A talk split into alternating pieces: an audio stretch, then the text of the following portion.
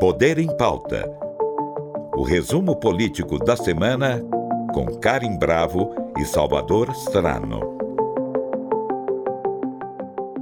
Está no ar o Poder em Pauta, o seu resumo dos principais acontecimentos políticos da semana. E também o primeiro programa da Rádio Cultura transmitido exclusivamente nas plataformas de streaming. Nesta semana, todos os olhos do mundo político se voltaram para o 7 de setembro. Pois é, Salvador, e quem trabalha com jornalismo não teve descanso muito no feriado, não. Bolsonaro participou de um desfile cívico-militar em Brasília e de um tributo à independência no Rio. Nas duas cidades, participou também de comícios que reuniram centenas de milhares de apoiadores. Karen, e nessas participações ficou difícil distinguir quando Bolsonaro representava o Estado brasileiro e quando ele era o candidato à reeleição. No palanque em Brasília, por exemplo, ele ficou ao lado do empresário Luciano Hang, um de seus principais apoiadores, e deixou de escanteio o presidente de Portugal, Marcelo Rebelo. Bolsonaro subiu num carro de som estacionado a poucos metros do desfile militar, e ele falou com apoiadores naquele carro. A mesma coisa aconteceu na capital fluminense. A orla de Copacabana estava tomada pela festividade oficial, mas também pelo comício onde Bolsonaro pediu voto, criticou o principal adversário nas urnas e disse que a esquerda deveria ser extirpada da vida pública. É, para os eventos oficiais, o Planalto convidou o presidente do Senado, Rodrigo Pacheco, o da Câmara, Arthur Lira, e o do Supremo Tribunal Federal, Luiz Fux. Nenhum deles apareceu. Ontem, o Pacheco quebrou o silêncio e justificou a ausência. É, eu considero que há dois momentos do 7 de setembro de ontem. O desfile cívico, que é a solenidade em que se celebra o bicentenário da independência, no 7 de setembro, e depois os desdobramentos que têm um cunho naturalmente político, eleitoral, em torno do presidente da República. Como não havia uma clareza de minha parte do que era um momento e que era outro, se eles se misturariam, a minha preferência foi não participar do evento, porque de fato não vou externar nenhum tipo de manifestação de cunho político eleitoral.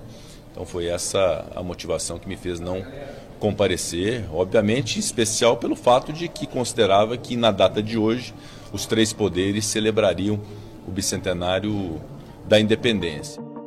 Nessa sexta-feira, a polícia prendeu um apoiador do presidente Jair Bolsonaro que teria matado um outro colega de trabalho durante uma discussão política envolvendo o ex-presidente Lula. O homem confessou o crime e afirmou que perdeu a cabeça ao discutir com o colega. Para analisar toda essa movimentação do bicentenário da independência, a gente conversa hoje com o jornalista, doutor em ciência política e professor da PUC de São Paulo, Leonardo Sakamoto. Seja bem-vindo, Sakamoto.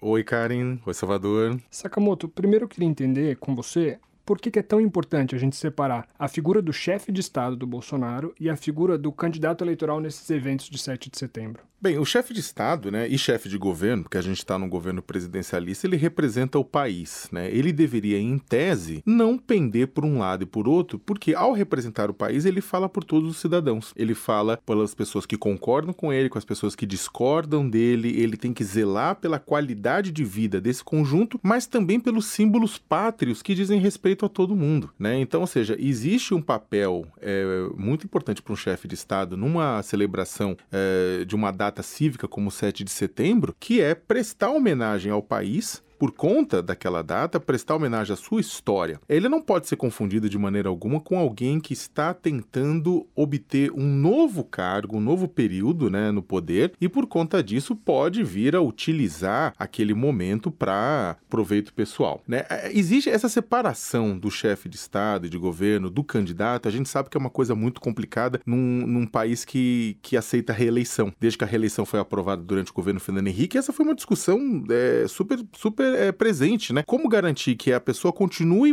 é, cumprindo suas funções como chefe de Estado e de governo, mas ao mesmo tempo possa fazer e concorrer? A gente sabe logo de cara que quem está no governo sempre vai ser privilegiado, não tem como. Quem está no governo, quem está com a máquina pública, exatamente porque há essa confusão nas duas figuras, vai acabar sendo é, é, beneficiado. Mas há um limite do chamado tolerável, né? Existe um limite, né? Ou, ou seja, eventualmente a pessoa tá, acaba pegando um avião, indo fazer um comício, depois ela acaba ficando e, e, e quer dizer, acaba viajando para um pro trabalho, depois acaba ficando e depois volta com um avião alugado. Ou seja, tem coisas que dava para ser feita, mas do jeito que apareceu agora no 7 de setembro, houve um, digamos, uma promiscuidade, né? O presidente foi promíscuo com o candidato. Agora, Sakamoto, o 7 de setembro do ano passado foi um marco, né, na gestão Bolsonaro. Ele chamou o ministro do Supremo de canalha, falou que poderia não respeitar decisões da corte e ainda que só Deus tiraria ele do Planalto. Precisou até que o ex-presidente Temer entrasse em campo como uma espécie de bombeiro político. Sakamoto, quando a gente pensa na conjuntura política, o que, que mudou do ano passado para cá e por que, que o Bolsonaro, de certa forma, maneirou o tom?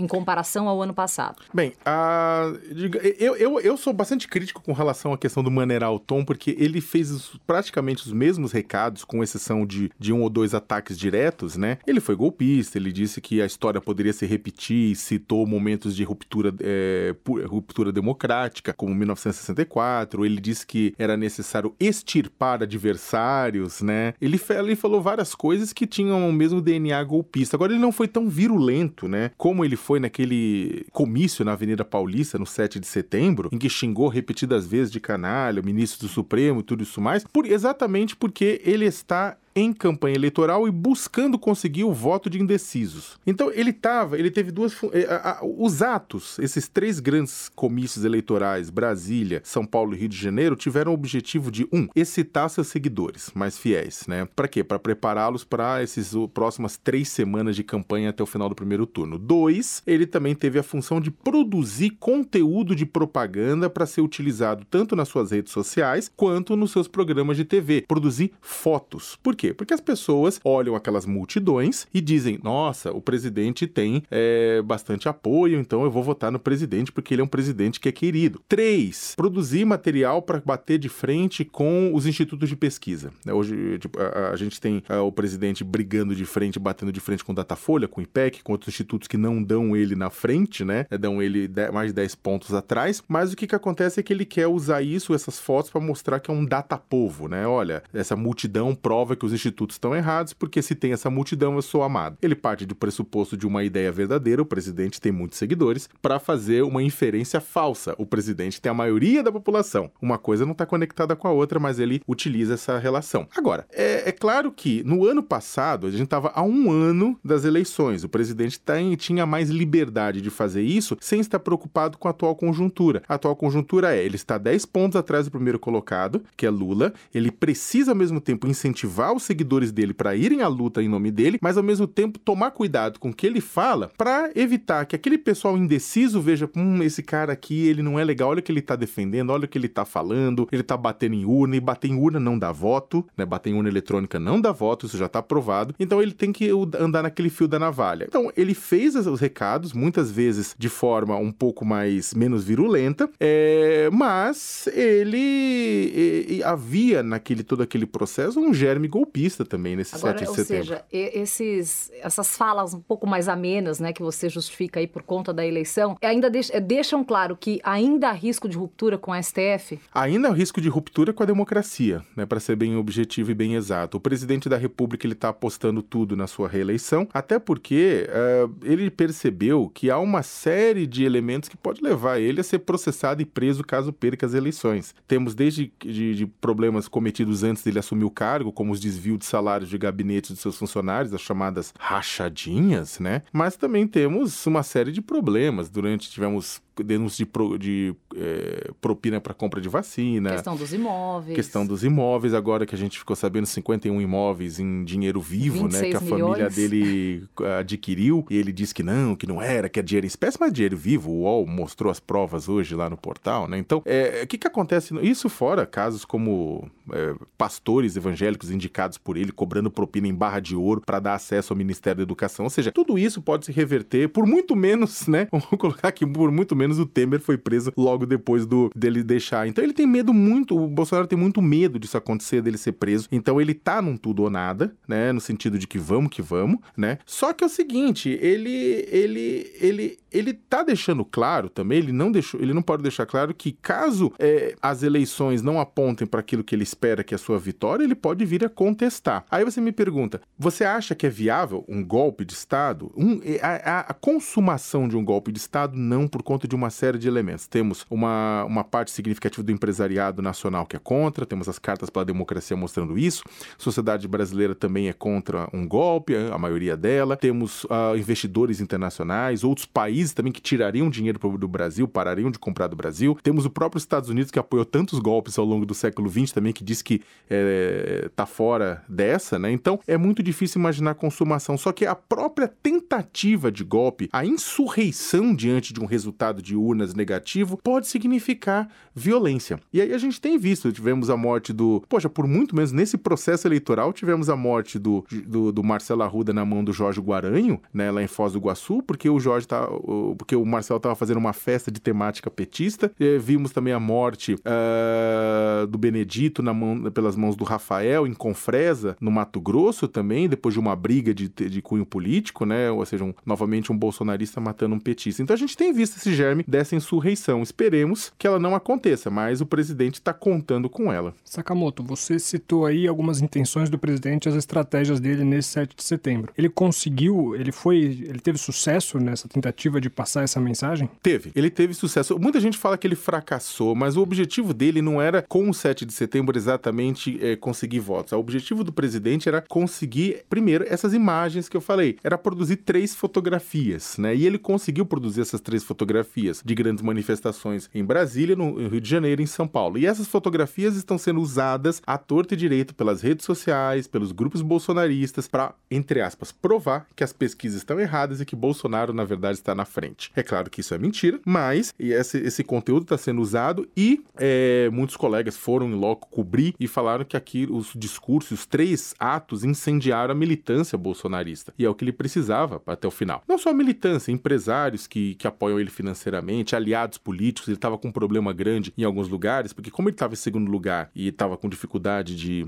de avançar, muita gente começa a falar, puxa, é, é mais fácil se eu me atrelar que ao Lula ou eu ficar independente principalmente se você for no Nordeste. Eu tô na base né? do Bolsonaro, mas o Bolsonaro não aparece na minha campanha política. Né? Exatamente, né? e como ele não, tá, ele não tá me ajudando, então eu vou de repente, olha, só, pro, chega pro Lula e fala oi sumido, né? O pessoal chega e solta aquela. Então é mais ou menos a mesma coisa, né? Só que aí o que acontece? Ele, tá, ele conseguiu produzir sim, isso talvez comece a repercutir nos, na, na, nas pesquisas em breve, né? Agora, ele também foi bastante esperto, porque neste momento o TSE que é o Tribunal Superior Eleitoral, ele tá meio de mãos atadas. Ele, o Bolsonaro atacou o TSE por três anos, dois, três anos. E agora o, TSE, o Bolsonaro comete meio que um crime eleitoral. Ele usa o 7 de setembro, como a gente começou no começo, exatamente para é, fazer campanha. E aí, é, o que que o, o, TSE vai fazer? Receber um monte de representação, provavelmente vai aplicar uma multa nele ou uma coisa semelhante, mas ele não tem a possibilidade dele impugnar, dele caçar a candidatura do Bolsonaro, porque é tudo que o Bolsonaro quer para dizer que houve um golpe contra ele. Você está ouvindo Poder em Pauta o resumo político da semana. Agora, Sakamoto, de maneira geral, né, qual o impacto desse 7 de setembro no futuro da campanha de Bolsonaro e também dos outros candidatos à presidência da República? Novas estratégias vão ser traçadas a partir de agora? Olha, ah, sim, já estão sendo traçadas. Até falei com o pessoal da campanha do, do Lula, eu falei. eles estão, na verdade, é claro, preocupados com relação a, a esse, a esse, esse incêndio da, da militância, né? Que isso é claro que vai contribuir bastante com, com Bolsonaro. Né? E ao mesmo tempo eles estão preocupados com esse esgarçamento, né? Tipo, se o, se o TSE não responder à altura, eles, têm, eles temem que o Bolsonaro possa, eh, na próxima vez, ir mais, along, mais longe do que isso, né? Ah, ou seja, existe uma preocupação sim que isso, porque isso foi considerado um gol de Bolsonaro, né? Muita gente fala que não, mas isso foi considerado sim por muita gente como um gol de Bolsonaro porque ele conseguiu o que queria. Agora, tem um ponto que aí me perguntaram já mais de uma vez, mas você acha que isso vai influenciar no voto? Aí uns outros 500. O Bolsonaro aposta que sim, pode ser que sim. Na minha opinião, o que vai influenciar. Isso pode ajudar a mudar a opinião de bolsonaristas arrependidos que estavam é, tolhidos até agora, sem falar é, que votariam de novo nele e que depois dessa manifestação de apoio público podem vir a público e falar: agora eu voto nele, porque o pessoal tá votando, perdi a vergonha de ser bolsonarista de novo. Mas o que vai fazer de verdade diferença daqui em diante é a economia. É a economia. Essa, o Bolsonaro precisa de voto dos mais pobres, dos mais vulneráveis, de quem ganha até dois salários mínimos, de quem ganha até um salário mínimo. E esse pessoal tem. É, tá bem lascado por conta do alto preço dos alimentos. Então, por mais que agora o mês de, de, de, de agosto veio de novo uma deflação de mais de 0,3%, com queda vertiginosa dos combustíveis, nós tivemos aumento do quê? Vestuário, nós tivemos aumento do quê? Alimentação. Ah, mas o leite caiu 1,5%. Pô, mas o mês passado subiu 25%. Então o que acontece? O, tá lá em cima. E pobre, basicamente, a inflação de pobre é comida. Então, no final das contas, né, enquanto os mais pobres não enxergarem a melhoria coletiva da qualidade de vida deles, né, isso não vai se traduzir em voto de Bolsonaro e vai continuar naquela coisa de saudade do Lula e daquele discurso dele da picanha e do churrasco. Sakamoto, eu queria ainda é, abordar um pouquinho esse tema do 7 de setembro, falando da presença da Michelle Bolsonaro lá. A primeira-dama é vista pela campanha do Bolsonaro como essencial para atrair o eleitorado feminino. Lá ela discursou, ela beijou o Bolsonaro na boca, eles falaram do imbrochável. Isso vai ter algum impacto no eleitorado feminino ou eles veem essa ou elas veem essa presença como uma coisa tosca, uma coisa que é claramente só para puxar voto? Eu acho que a pergunta aqui é o eleitorado feminino. O eleitorado feminino que tem a tendência de votar no Bolsonaro adorou tudo aquilo, né? Gostou bastante, é, achou ótimo, viu que a Michelle estava endossando. Por mais que eu ache cá entre nós, e particularmente, que ela não endosse aquele discurso, né? Pessoalmente, mas ela. Ela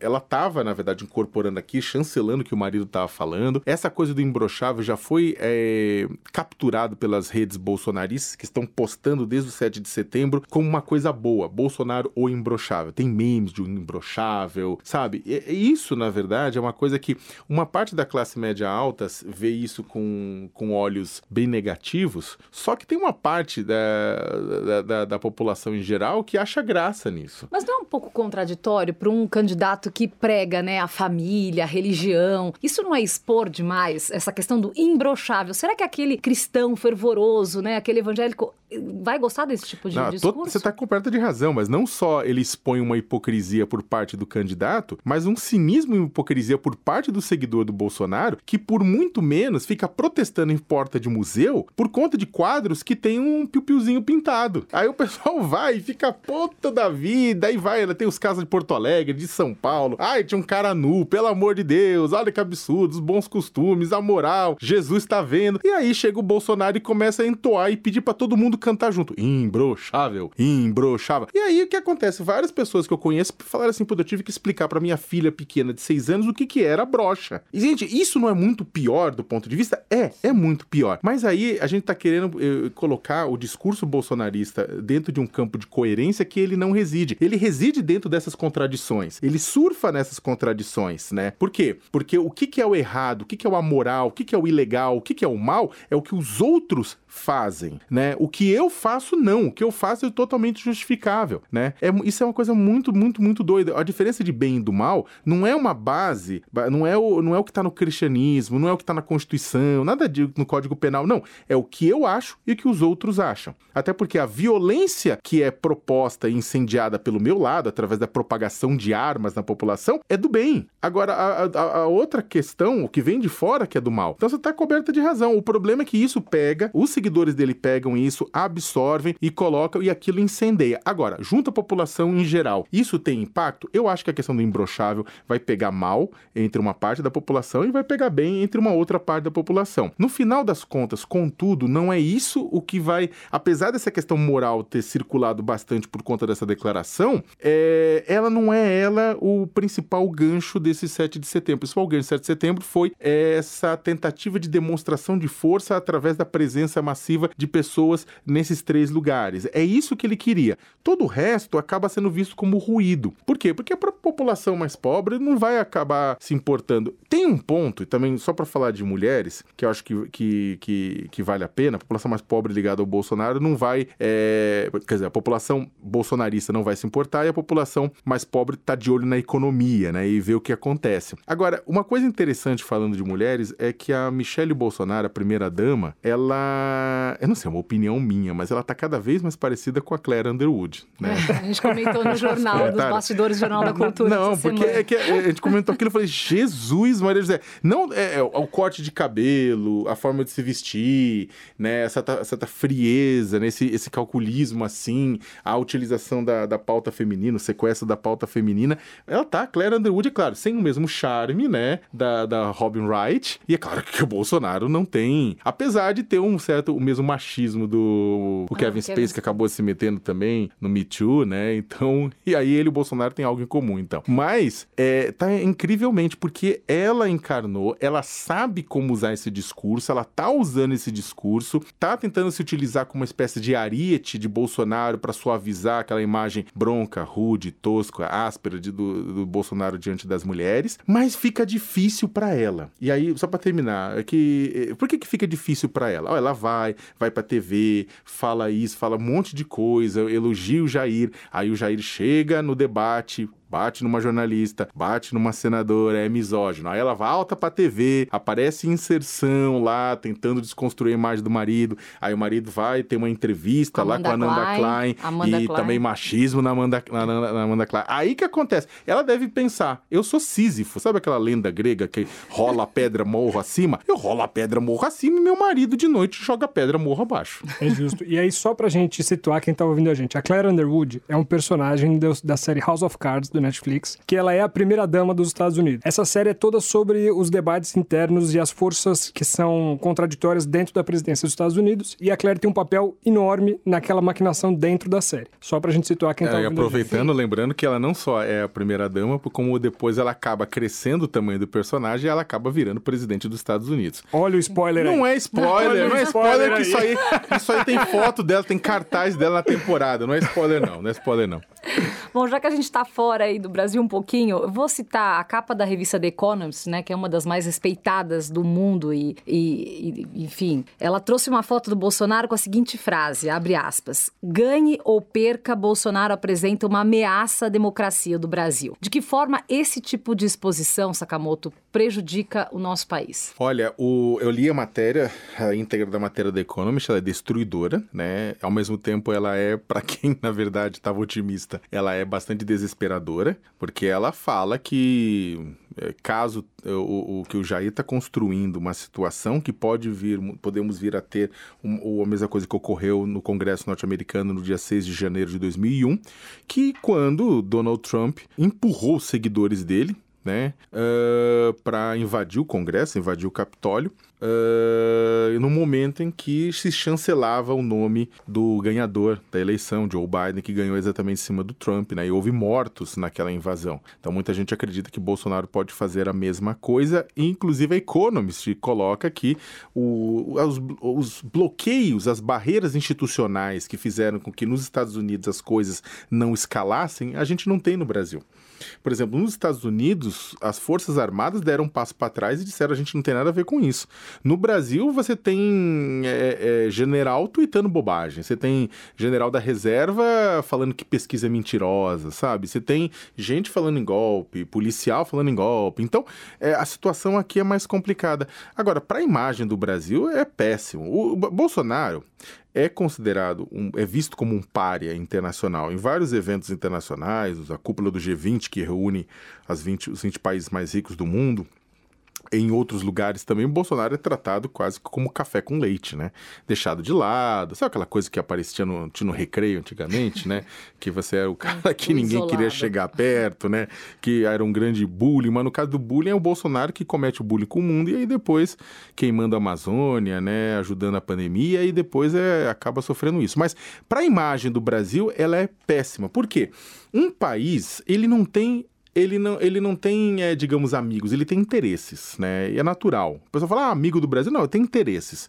E os interesses do Brasil passam por, por exemplo, uh, um bom comércio, boas condições de empréstimo de recursos, é, a possibilidade de garantir que cidadãos brasileiros circulem livremente em outros países, uma série de razões. A diplomacia do Brasil sempre foi considerada um exemplo global. O Brasil sempre foi um, um player bastante confiável, utilizado para negociações internacionais internacionais, acordos de paz e tudo isso mais. O que, que acontece que com o Bolsonaro destruindo a Amazônia, é, o que acaba é, piorando as mudanças climáticas, é, com uma gestão péssima da pandemia, atacando direitos humanos, atacando ONU, atacando uma série de outros países, isso acabou, na verdade, indo ao chão. E a imagem do Brasil foi lá embaixo.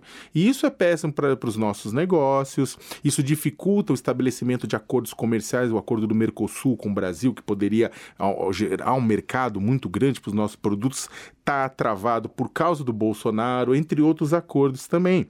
Então o que acontece é que o, o mundo acaba com uma má vontade por conta do Brasil. Essa capa da Economist é basicamente essa, né? O mundo acaba com má vontade pelo Brasil exatamente por conta de uma pessoa.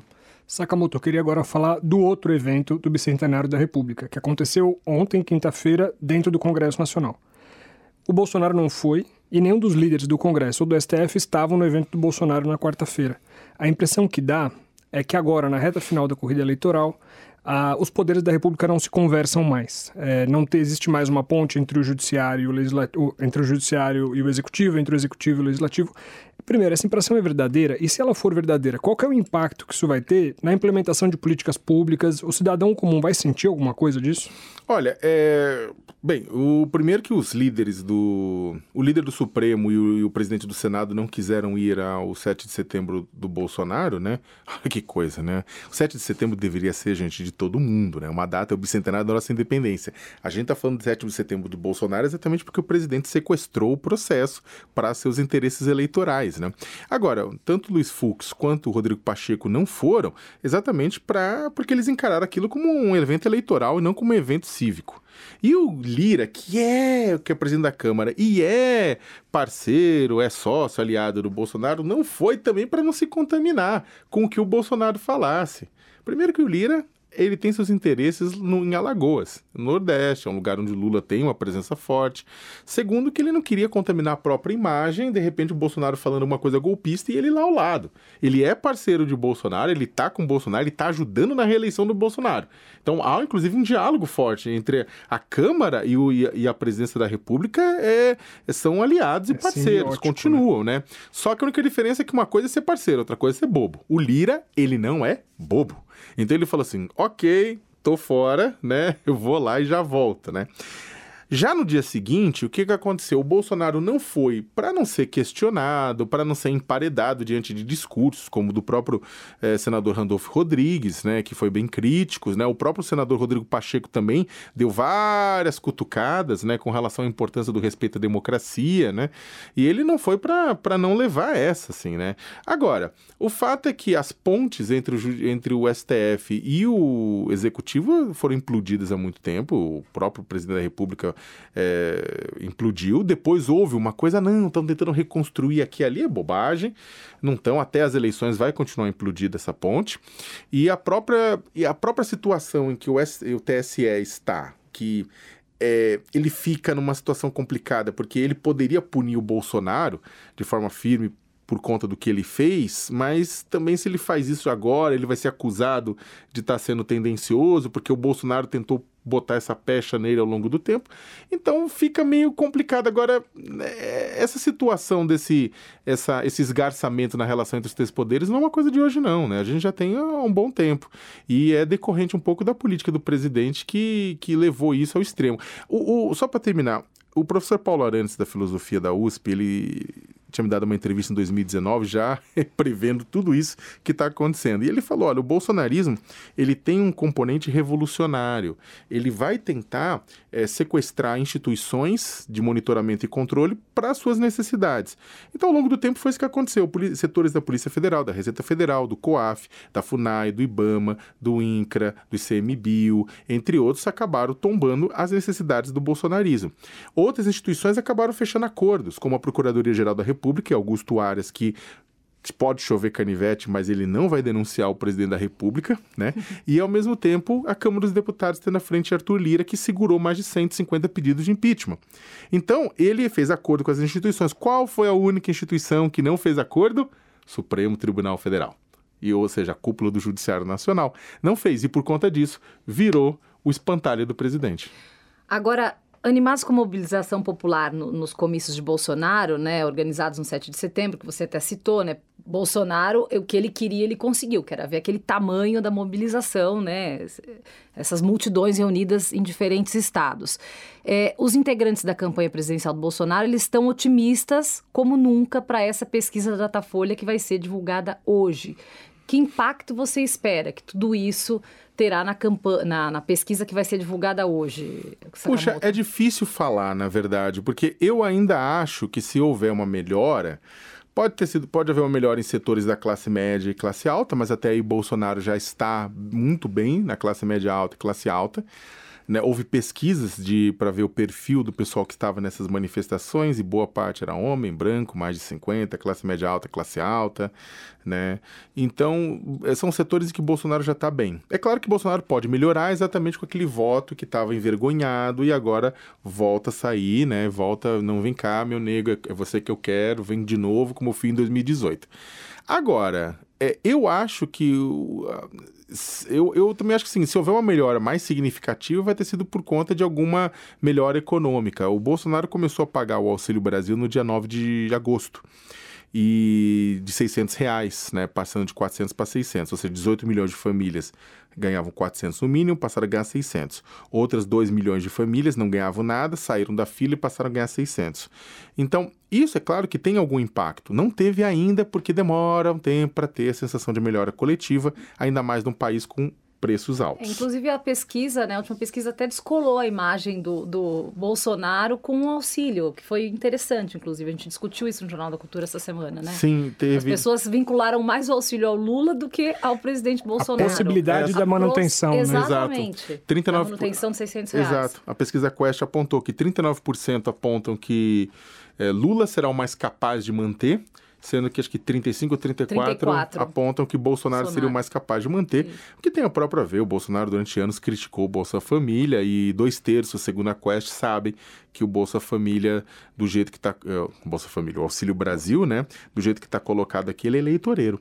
Então é claro que as pessoas estão lá. Mas é aquela coisa, a, não é a, a, eleição, esses públicos não são caixas estanques do tipo todo mundo tem um comportamento, todo mundo tem outro. Não.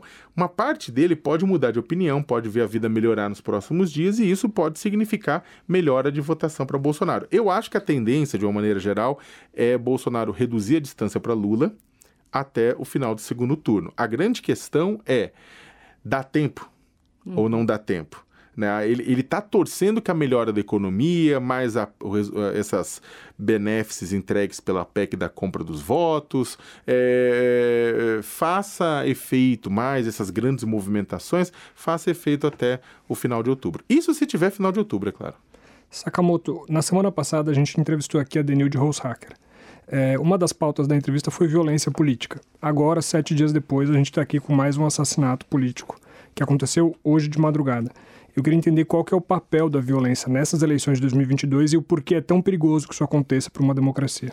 Ah, acho que aconteceu entre, entre a noite de 7 de setembro e a madrugada do dia 8. Perfeito. A, a morte. Perfeito. Aliás, a gente até estava na dúvida, porque, bem, tá no meio do mato, né? Na zona rural de Confresa, nordeste do Mato Grosso.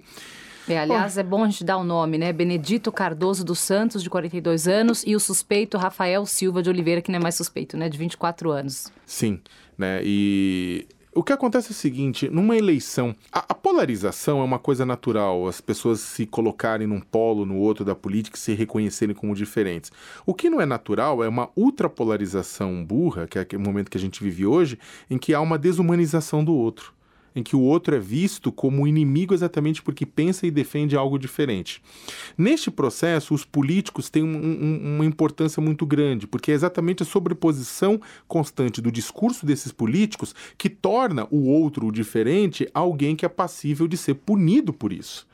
Então, a sobreposição do discurso de líderes políticos, religiosos, sociais, é que banaliza o ato de esfaquear, de atirar, de matar, de espancar, de enforcar. Da mesma forma, é a ação desses líderes reduzindo a pressão e a fervura que seria capaz de diminuir essa violência política, esse ódio político. Porque se o líder chega, chega, deu, não dá, quem fizer isso, sabe, e brigar e repetir, né, você teria isso. Só que o que acontece é que o Bolsonaro está trabalhando, né, é claro que você tem violência política na esquerda e violência política na direita. A esquerda não está livre disso, não. A esquerda, durante muito tempo, também é, sabe, atacava jornalistas, fez, fizeram horrores também. Só que a violência política, de forma estrutural, como a gente está vendo hoje, é uma coisa diretamente relacionada ao bolsonarismo. Não dá para fazer essa coisa de ah, os dois lados têm isso. Não. O que o bolsonarismo faz é muito pior. Então, no final das contas, né, é, o que, que acontece é que a gente tem um presidente que, bem pelo contrário, que ele tem incitando, incentivando, banalizando, normalizando essa violência. Quando morreu o Marcelo Arruda lá em Foz, primeiro ele falou. Ah, não tem nada a ver comigo. Depois o pessoal viu que ele era. o Guarani era um seguidor do, do, do Bolsonaro, inclusive repostava é, postagens do Bolsonaro que o Bolsonaro falava do, de, de atacar os adversários, né? Fuzilar petralhada, aquelas coisas. É, depois o Bolsonaro disse: não, mas ele. O outro tentou culpar a vítima. Não, o outro tacou pedras nele primeiro. E aí foi ver que nem pedra tinha atacado, não tinha atacado nada, jogou areia no carro, né? O Bolsonaro teve que pedir desculpa. Aí depois ele botou os irmãos do morto para dizer: não, o Bolsonaro não tem culpa nenhuma. Lembra? Ele botou aquela cena constrangedora. Mas em nenhum. Mas ele demorou e ele só falou muito lateralmente do tipo: ah, olha, esse cara aí não tem nada a ver comigo porque eu não gosto da violência. Mas ele não chegou e parou e falou assim: gente, por favor, vamos acalmar os ânimos, violência não leva a nada, ninguém aqui, as pessoas que me seguem, se me seguem, não ataquem os outros, não sejam violentos com ele. Ele não fez. E esse é o problema. A gente está num momento em que o presidente da República precisa descer desse pedestal e falar não à violência, não de uma forma genérica, mas não à violência, inclusive dos seus. Se ele não fizer isso, vamos continuar escalando. E essas duas mortes vão virar depois 20, depois vão virar 30, 40 em direção às eleições. Que pena, nosso tempo chegou ao fim. Ah. tá tão bom o nosso papo, mas nós conversamos aqui com um jornalista, doutor em ciência política, professor da PUC de São Paulo, Leonardo Sakamoto. Muito obrigada pela presença, Sakamoto. Eu que agradeço, Karen, Salvador. Um abraço a todos e todas. Obrigado. E antes de a gente ir embora, esses são os principais assuntos para você ficar de olho na próxima semana. A ministra Rosa Weber assume a presidência do Supremo Tribunal Federal na segunda-feira. No dia seguinte, TV Cultura e Folha de São Paulo realizam debate entre os candidatos ao governo paulista e ainda a queda de braço entre o Legislativo e o STF pelo piso nacional de enfermagem chega aos estados. Pelo menos cinco grandes institutos divulgam pesquisas de intenção de voto. Muito obrigada e até a próxima sexta-feira. Grande abraço. Você ouviu Poder em Pauta, o resumo político da semana com Karim Bravo e Salvador Strano. Produção de Vitor Giovanni e apoio de produção de Natália Teixeira. Trabalhos técnicos Wagner Freitas. Realização Rádio Cultura, emissora da Fundação Padre Anchieta.